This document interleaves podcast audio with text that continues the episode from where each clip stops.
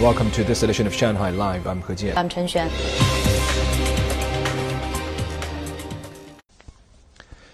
China urged the United States to abide by the One China principle and immediately cease all forms of official interaction with Taiwan.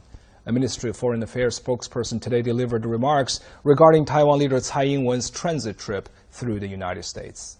Zhang Hong tells us more. The Foreign Ministry said in the three China-U.S. joint communiques, the United States has made unequivocal commitments on keeping non-official relations with Taiwan. However, over a long period of time, the United States has obstinately maintained the strategy of using Taiwan to contain China and breached its commitments.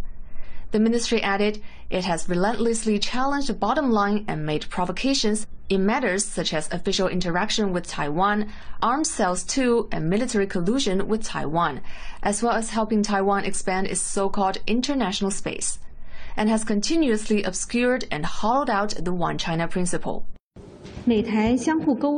The United States colluded with Taiwan authorities and connived at attempts by separatists seeking Taiwan independence to carry out political activities on U.S. soil engage in official interaction between the United States and Taiwan, and elevate the substantive relations between the United States and Taiwan. Such acts have gravely violated the One China principle and the provisions of the three China-U.S. joint communiques.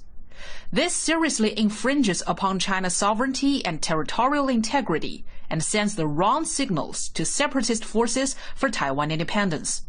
China firmly opposes and strongly condemns such acts.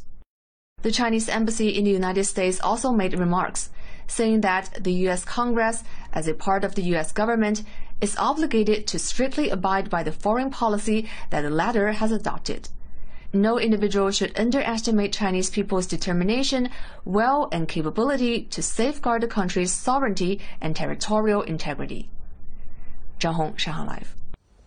The research icebreaker Xuelong 2 or Snow Dragon 2 returned to its home base in Shanghai this afternoon, marking the success of the country's 39th expedition to Antarctica. Zhang Hong has more. After more than one month at sea, Xuelong 2 arrived at its berth at Waigaoqiao at 2 p.m. today. Our expedition lasted 164 days. I feel very excited as the icebreaker arrived safely. It was the third time both Xue Long and Xue Long 2 were involved in the same polar expedition. On this one, they departed at the end of October 2022 and sailed more than 60,000 nautical miles.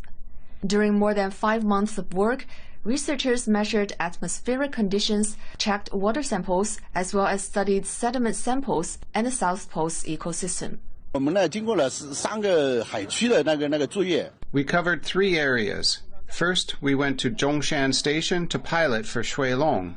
Then it was on to Changcheng Station for personnel rotation and supplies.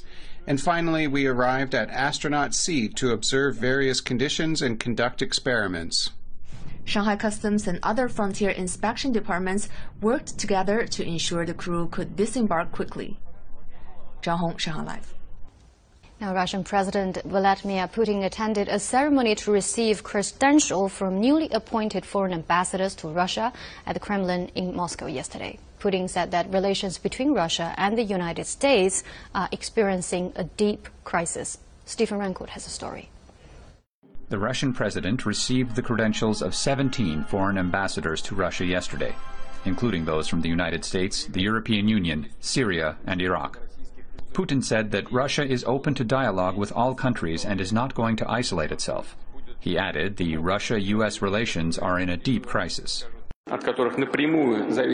Relations between Russia and the United States, on which global security and stability directly depend, are unfortunately experiencing a deep crisis.